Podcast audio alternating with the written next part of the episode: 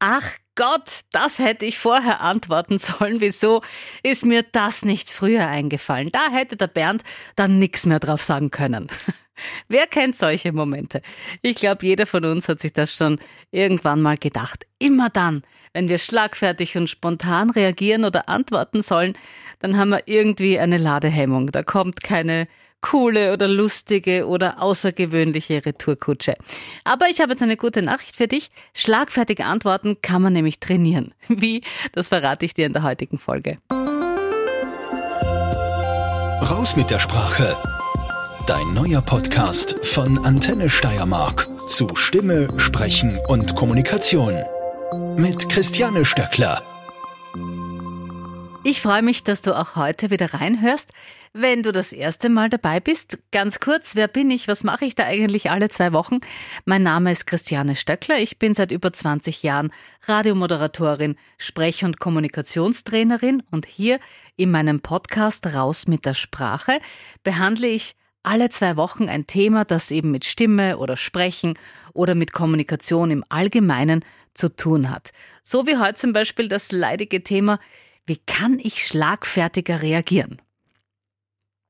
Ich weiß ja aus zahlreichen Gesprächen, dass sich das schon viele fragen und da eben, ja, gern verbal ein bisschen souveräner reagieren würden, sag ich mal. Was ich auch oft höre ist, mh, hm, dafür bin ich zu wenig kreativ.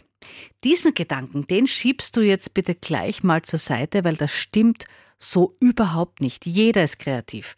Auf seine Art und Weise. Und auch Kreativität kann man trainieren und üben.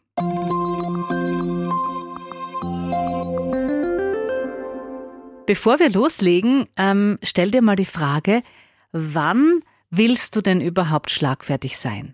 Also welche Situationen sind das? Irgendwie doch, wenn du in einer gewissen Art äh, verbal angegriffen wirst. Also angegriffen setze ich jetzt unter Anführungszeichen, das klingt immer gleich so dramatisch, weil manchmal ist es ja tatsächlich auch nur eine lustige Blödelei.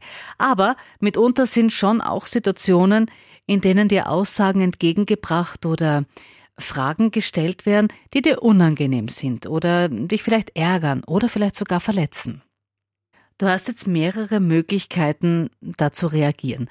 Du musst nur im Klaren darüber sein, wo du hin möchtest. Also ich meine damit, ob du da ein ernsthaftes Gespräch entstehen lassen möchtest, also der Aussage oder der Frage quasi auf den Grund gehen möchtest, oder ob du dich einfach nur elegant oder vielleicht lustig mit einem Smile aus der Situation verschüssen möchtest. In ersterem Fall arbeitest du am besten mit Fragen oder mit Aussagen. Das heißt, frag dein Gegenüber doch, wieso stellst du mir diese Frage? Oder was bezweckst du damit? Oder, und jetzt kommt die Aussage, du, das verletzt mich, wenn du das so sagst. Manchmal ist es ja wirklich so, dass wir Dinge von uns geben ohne großen Hintergedanken. Wir sagen Sachen, die andere verletzen, uns ist es in dem Moment aber gar nicht so bewusst. Und wenn die Worte dann mal draußen sind, dann denken wir auch gar nicht mehr groß drüber nach. Den anderen lässt es aber vielleicht Stunden, Tage oder Wochen grübeln. Und deshalb finde ich diese simple Fragetechnik ganz gut, weil du der Sache schnell auf den Grund gehen kannst und dich dann besser fühlst. Natürlich kannst du auch Fragen ein bisschen provokanter stellen, aber aufpassen, nur wenn es passt. Beispiel, dein Gegenüber sagt, na, da fehlt dir aber schon die Erfahrung. Deine Reaktion könnte folgende Gegenfrage sein, woher weißt du denn, wie viel Erfahrung ich in diesem Bereich habe? Oder wie viel Erfahrung muss ich denn mitbringen?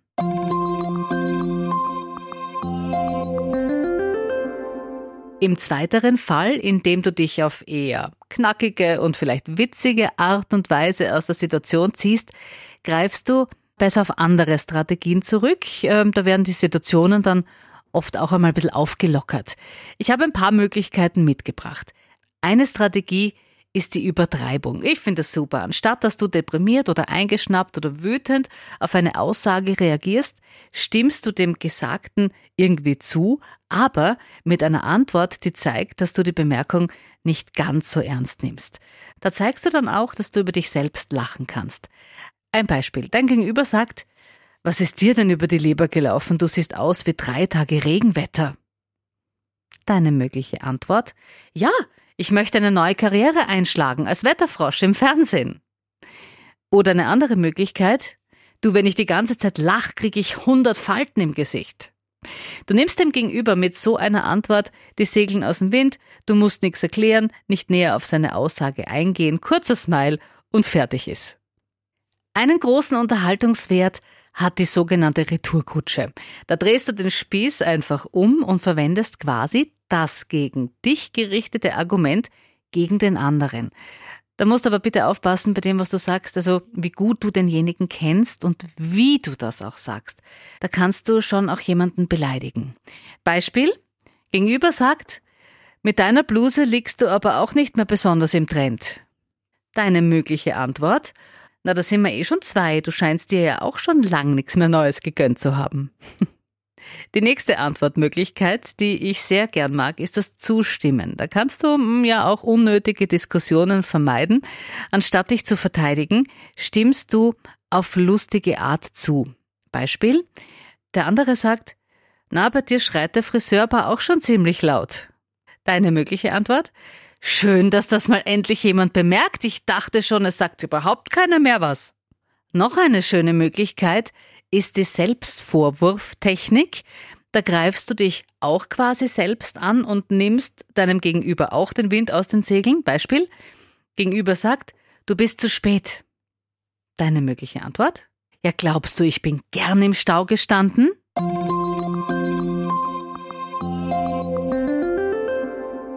Das war ganz schön viel Info heute. Wiederholen wir es nochmal kurz. Die Frage bzw. Aussagetechnik, dann Übertreibung, Retourkutsche, Zustimmen und Selbstvorwurftechnik. Ich habe dir das auch alles zusammengefasst. Findest du auf Antenne.at bei meinem Podcast Raus mit der Sprache.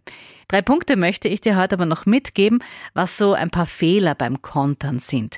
Da ist erstens mal nicht rechtfertigen. Also wenn du damit beginnst, hast du schon verloren.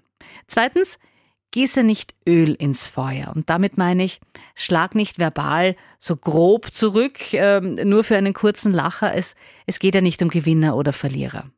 Und der dritte Punkt ist, ähm, gar nicht reagieren ist nicht gut. Wenn du weder Mu noch Ma sagst, dann bist du so ziemlich in einer defensiven Position und das willst du ja nicht.